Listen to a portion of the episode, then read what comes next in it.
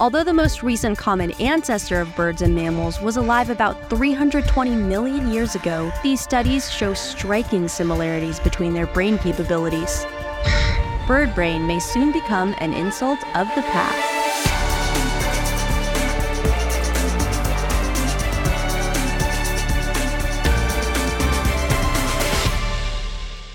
Willkommen bei Rätsel der Wissenschaft, dem Standard-Podcast über die großen Fragen der Menschheit. Ich bin David Rennert. Und ich bin Tanja Traxler. Wir beschäftigen uns jeden Mittwoch mit den ganz großen und ganz kleinen Mysterien in unserem Universum.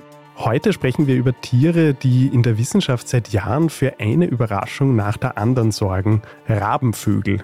Die äußerst intelligenten Vögel haben zahlreiche Annahmen in der Biologie über den Haufen geworfen, ihre Fähigkeiten geben aber noch viele Rätsel auf. Raben und Krähen haben beim Menschen schon seit einiger Zeit keinen guten Ruf. Sie galten lange als Unglücksbringer in Sagen und Mythen, als schmutzige Leichen, Fledderer und Galgenvögel, denen man besser aus dem Weg gehen sollte. Heute werden sie von vielen Landwirten gehasst, weil sie manchmal für Ernteschäden sorgen. Und oft wird ihnen auch ein schlechter Charakter nachgesagt. Der Ausdruck Rabeneltern ist ja geradezu das Synonym für schlechte Eltern. Dabei trifft das überhaupt nicht zu. Rabeneltern, also Rabenelterntiere, kümmern sich nämlich sehr intensiv um ihren Nachwuchs. Der abschätzige Begriff, der zu seinem Synonym geworden ist, für schlechte Eltern, kommt höchstwahrscheinlich von einem Missverständnis. Rabenjungen schreien nämlich sehr, sehr laut in ihrem Nest, wenn die Eltern mit Futter ankommen. Und das tun sie deshalb, weil die Jungen, wie bei allen Vögeln eigentlich, miteinander um das Futter konkurrieren, das die Eltern anliefern. Und das Geschrei heißt eigentlich nichts anderes als hierher gib's mir, ich brauch's am dringendsten. Und je mehr die Jungen schreien, desto öfter holen die Eltern auch Futter. Eigentlich machen viele andere Vögel das auch, dass sie dann laut schreien. Nur die Raben schreien besonders laut und zwar deshalb, weil sie sich das leisten können. Raben sind nämlich so groß, also ein ausgewachsener Kolkrabe zum Beispiel hat eine Flügelspannweite von bis zu 1,20 Meter und einen sehr imposanten Schnabel. Die haben sehr viel weniger Fressfeinde als kleinere Vögel. Also ein Rabennest räumt ein Räuber nicht so schnell aus. Deshalb können sich die Jungen auch leisten, ein bisschen mehr Krawall zu machen. Der Begriff Rabeneltern ist also durch und durch falsch und problematisch und biologisch auch überhaupt nicht fundiert. Noch zu den Raben und ihren lauten Organen. Wir kennen ja ihre typischen Schreie und ihr Gekrächze, aber eigentlich sind Raben Singvögel. Sie singen jetzt nicht so im eigentlichen Sinn oder zumindest klingt das für uns Menschen, für das menschliche Ohr nicht unbedingt nach Gesang. Sie verfügen aber über ein enormes Repertoire an Lauten, das sie für die Kommunikation mit Artgenossen verwenden. Und dabei lernen sie, anders als bei vielen anderen Singvögeln, ihr Leben lang neue Laute dazu. Und apropos Lernen, damit sind wir auch schon bei der Intelligenz. Was können denn Raben eigentlich so alles? Ja, so einiges. Also wir sprechen heute über Rabenvögel. Zu den Rabenvögeln zählen Raben und Krähen, wobei die Raben halt größere Arten sind als Krähen, aber die sind sehr, sehr eng miteinander verwandt. Und die Rabenvögel gelten eigentlich neben den Papageien als die intelligentesten Vögel überhaupt. Die letzten ungefähr 20 Jahre haben eine Vielzahl von Studien hervorgebracht zu diesen Tieren, die zeigen, dass Rabenvögel in vielen Hinsichten Affen um nichts nachstehen, was ihre kognitiven Fähigkeiten betrifft. Zum Beispiel planen sie Handlungen im Voraus, sie können sich in andere hineinversetzen und perspektivisch mitdenken, was ein anderer sieht, was er nicht sieht. Und manche Arten sind auch gut dabei, Werkzeuge zu basteln und zu verwenden. Und sie haben ein phänomenales Gedächtnis. Was bei den Raben besonders aber hervorsticht, ist, dass sie bemerkenswerte Schlitzohren sind. Raben sind geradezu meisterhaft darin, andere übers Ohr zu hauen. Ja, das ist wirklich faszinierend. Ihre unterschiedlichen Tricks untersucht der österreichische Rabenforscher Thomas Bugner von der Universität Wien.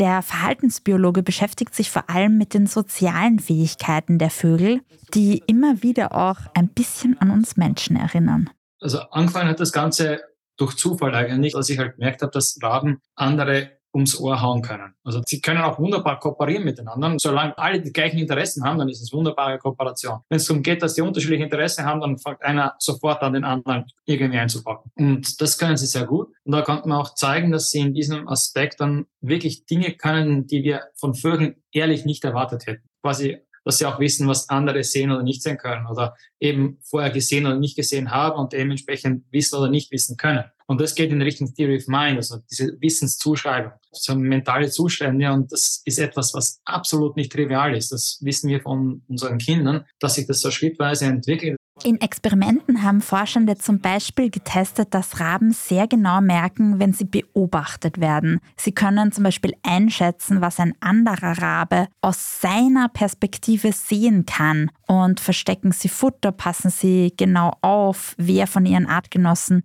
dabei etwas mitbekommt. Umgekehrt gaukeln aber Raben, die andere beim Futterverstecken beobachten, oft vor, sie hätten überhaupt kein Interesse an dem Snack oder hätten gar nichts gesehen, nur um das Futter dann erst im passenden Moment zu stibitzen. Um zu stibitzen, verwenden Rabenvögel mitunter auch Werkzeuge und das Wissen darüber, wie man die bastelt und wie man sie verwendet, geben sie auch an ihren Nachwuchs weiter. Da gibt es die interessantesten Beobachtungen eigentlich in Neukaledonien im Pazifik. Dort lebt die sogenannte Geradschnabelkrähe und die ist eigentlich berühmt für ihren geschickten Umgang mit Werkzeugen. Die baut sich aus kleinen Zweigen und Ästen so Haken, um damit zum Beispiel aus Baumlöchern Larven und Insekten rauszuholen, die sie sonst nicht erwischen würden. Und in Experimenten zeigen aber auch andere Rabenvögel spontanen Werkzeuggebrauch. Da hat zum Beispiel ein Forschungsteam in Großbritannien vor einiger Zeit Saatkrähen dabei beobachtet. Denen haben sie einen Becher mit Wasser hingestellt, auf dessen Oberfläche ein Leckerli geschwommen ist. Allerdings war der Wasserstand in dem Becher zu tief, als dass die Krähen das erwischen hätten können. Jetzt haben die Wissenschaftlerinnen und Wissenschaftler aber einen Haufen kleine Steinchen auch daneben gelegt und haben geschaut, was passiert. Und was ist passiert? Die Tiere haben begonnen, die Steinchen in den Wasserbecher reinzuwerfen und zwar so lange, bis der Wasserstand so hoch war, dass sie das Leckerli abstauben konnten. Ziemlich raffiniert. Ja, dass das Schimpansen können, das weiß man schon länger, aber dass auch Vögel auf die Idee kommen, ist sehr beeindruckend. Einen anderen Trick kann man mit ein bisschen Glück vielleicht sogar selbst einmal beobachten. Raben und Krähen sind nämlich ziemlich einfallsreich dabei, wenn es darum geht, Nüsse zu knacken. Da kommen sie zum Beispiel auf die Idee, Nüsse auf die Straße zu legen oder auf Eisenbahngleise und dann warten sie, bis die überfahren werden und dann holen sie sich den leckeren Inhalt. Manchmal reicht es aber auch schon, die Nüsse aus großer Höhe auf den Boden zu werfen. Also wenn man einmal mitten in der Stadt eine Nuss auf den Kopf bekommt, dann steckt ziemlich sicher ein hungriger Vogel dahinter. Das kann durchaus passieren. Gut, wenn es eine Nuss ist und kein Stein, weil auch sowas kommt vor. Letzten Sommer haben zum Beispiel in Wien Wurfaktionen von Krähen für ziemliches Aufsehen gesorgt. Die haben nämlich die Glaskuppel des neu sanierten Parlaments in Wien mit Steinen beworfen und da auch Schäden ausgelöst. Warum sie das getan haben, war dann schnell die Frage, wollten sie etwa testen, ob sich das Hohe Haus zum Nussknacken eignet? Wahrscheinlich eher nicht. Forscherinnen gehen eher davon aus, dass das Jungtiere waren, die einfach sich einen Spaß erlaubt haben und Blödsinn gemacht haben. Auch das gibt es nicht nur bei Menschen. Wie gut die klugen Vögel auch darin sind, Menschen zu erkennen, wie sie sich gegenseitig helfen und warum die Wissenschaft ihre Fähigkeiten so lange unterschätzt hat, besprechen wir gleich nach einer kurzen Pause. Wir sind gleich wieder da.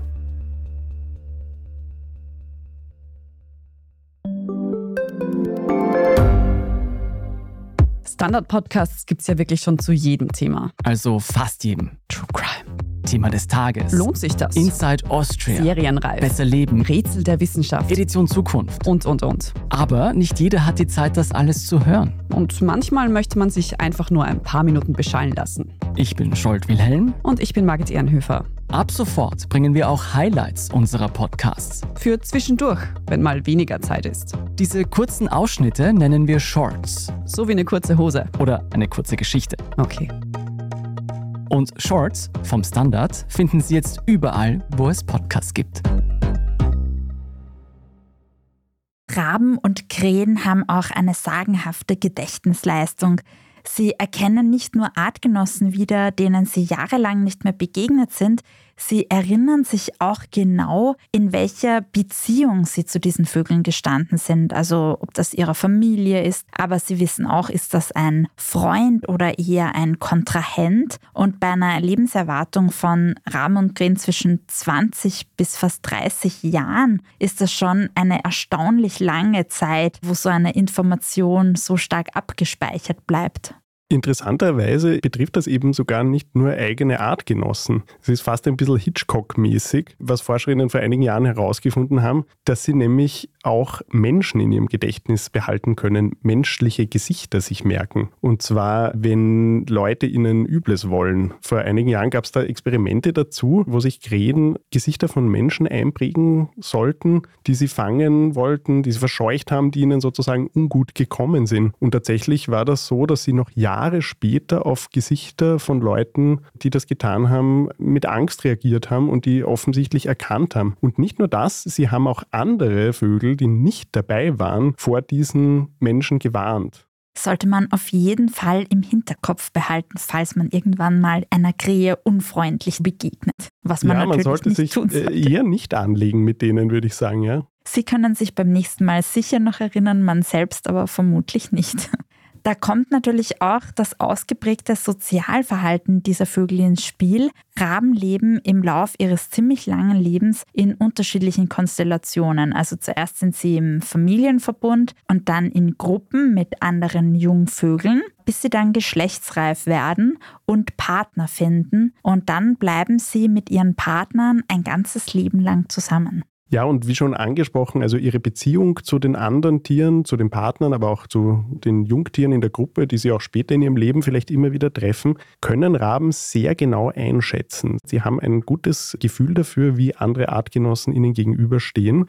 Der Verhaltensforscher Thomas Buckner und sein Team haben in Experimenten gezeigt, dass Raben sehr genau abwägen, zum Beispiel, wen sie um Hilfe bitten, wenn sie von einem dominanten anderen Tier angegriffen werden und wen sie lieber nicht zu Hilfe bitten. Wie das aussieht, erklärt Buckner so. Also wenn zum Beispiel ich sehe, dass Sie gerade einen anderen verklopfen und ich weiß, dass Sie stärker sind als ich, dann helfe ich Ihnen, den anderen zu verklopfen, um mich bei Ihnen quasi in die positive Schiene quasi zu geben. Oder ich verwende einfach Sie, um mich besser darzustellen vor anderen. Das kann genauso funktionieren. Beziehungsweise wenn ich verklopft werde von Ihnen und ich sehe Ihren Freund in der Nähe, dann bin ich ruhig und lasse mich verklopfen, aber ich schreie definitiv nicht, um Ihren Freund auch noch darauf aufmerksam zu machen, dass Sie gemeinsam mich nachher verklopfen. Wobei umgekehrt, wenn ich von mir einen Freund in der Nähe sehe, wenn Sie mich verklopfen, schreie ich wie im Spieß, damit der Kommt mir völlig hilft. Also, so ein Verhalten kennt man ja sonst eigentlich nur von Primaten. Von so. uns zum Beispiel ein geschicktes strategisches Taktieren. Aber dass auch Vögel derartige kognitive Fähigkeiten haben, wurde ihnen sehr lange nicht zugetraut. Und das hat auch mit ihrem Gehirn zu tun. Die längste Zeit hielt man in der Biologie nur Säugetiere mit großen Gehirnen für derartige Leistungen imstande. Wenn man sich ein Hirn anschaut, von einem Säugetier, einem Vogel anschaut, die Gehirne halt von draußen, wenn man drauf schaut, ganz anders aus. Also auch wenn man sie aufschneidet, schauen sie ganz anders aus, muss man dazu sagen. Aber die Vögel haben halt nicht die Großhirnrinde, nicht unseren Kortex, also wo die Säugetiere quasi alle Fähigkeiten zum Denken und höhere Prozession, also Integrationsleistung quasi haben. Der ist bei den Vögeln so in dem Ausmaß nicht da, den gibt's nicht. Und stattdessen haben sich eben andere Gehirnteile stark ausgebildet. Und da hat man ursprünglich geglaubt, das sind die Gehirnteile, die den Säugetieren eher für die basalen Instinkte quasi zuständig sind. Und deswegen hat man gesagt, okay, bei den Vögeln ist genau das stark. Das heißt, das sind instinktgetriebene Maschinen. Und eben die große Revolution war dann wirklich eben in den Nullerjahren. Also es hat halt Neurobiologen, wo sie gesagt haben, ja, unsere Erkenntnis von einem, wie ein Vogelgehirn aufgebaut ist, ist leider völlig falsch. Also unsere Lehrmeinung so ist leider völlig falsch. Das haben sie dann revidiert, haben dann auch die Hirnareale neu bezeichnet, um keine Verwechslungen mehr aufkommen zu lassen. Und seitdem weiß man, dass das Vogelgehirn eben nicht leistungsschwächer ist als ein Säugegehirn, sondern ungefähr gleich leistungsstark ist. Also, dass Gehirne von Vögeln ähnlich leistungsstark sein können wie Säugetiere, das ist eine biologische Revolution gewesen, diese Erkenntnis. Wie genau kann man das überhaupt überprüfen? Hören wir nochmal Thomas Bugner dazu. Und seit ein paar Jahren gibt es auch die Möglichkeit, die einzelnen Zellen wirklich abzuzählen. Und da ist auch rausgekommen zum Beispiel, dass die großen Rabenvögel und die großen Papageien ungefähr eine Anzahl von Zellen haben in ihrem Gehirn, das dem Anzahl der Zellen von den Primaten, also alte Primaten, Neubildprimaten so, entspricht. Also Kapuzineraffen, Makaken, Paviane, so in die Richtung. Auf Menschenaffenniveau sind sie nicht von der Anzahl der Zellen her, aber absolut vergleichbar mit den quasi durchschnittlichen Primaten was absolut irre schon ist. Es kommt also nicht allein auf die Größe an. Wenn man das Gehirnvolumen vergleicht, dann sind die größten Gehirne von Vögeln ungefähr so groß wie eine Walnuss. Das durchschnittliche Affengehirn dagegen ist etwa faustgroß. Aber wie Bugner erzählt, wenn man die Zellen abzählt, dann sieht das schon sehr ähnlich aus. Die Erforschung der Intelligenz anderer Spezies ist ja immer eine ganz besondere wissenschaftliche Herausforderung wie können wir schon wissen, was die in Wirklichkeit alles wissen. Also da stößt das Wissen und die Wissenschaft wirklich schnell an ihre Grenzen und muss sehr raffiniert mit unterschiedlichen Methoden vorgehen. In den vergangenen Jahren hat die Forschung dazu jedenfalls einen regelrechten Boom erlebt und da werden wir sicher noch viele Überraschungen sehen. Wir haben uns in diesem Podcast auch schon einmal mit faszinierenden Fähigkeiten von Tieren befasst. Wenn euch das Thema interessiert, hört in unsere Folge Haben Tiere ein Bewusstsein rein. Für heute sagen wir Danke fürs Zuhören. Und wir freuen uns, wenn ihr nächste Woche wieder dabei seid bei Rätsel der Wissenschaft. Jeden Mittwoch überall, wo es Podcasts gibt. Ich bin David Rennert. Und ich bin Tanja Traxler. Diese Folge wurde von Christoph Neuwirth produziert. Bis zum nächsten Mal. Bis dann. One way scientists estimate brain power is through the number of neurons present. Some birds have upwards of 1 to 2 billion, similar to monkeys.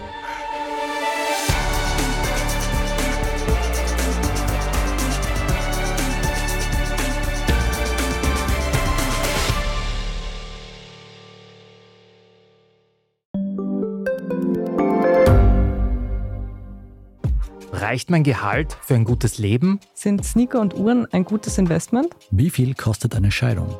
Das und vieles mehr sehen wir uns an in der dritten Staffel vom Standard-Podcast Lohnt sich das? Wir, das sind Melanie Reidel, Annika Dang, Alexander Amon und Michael Windisch.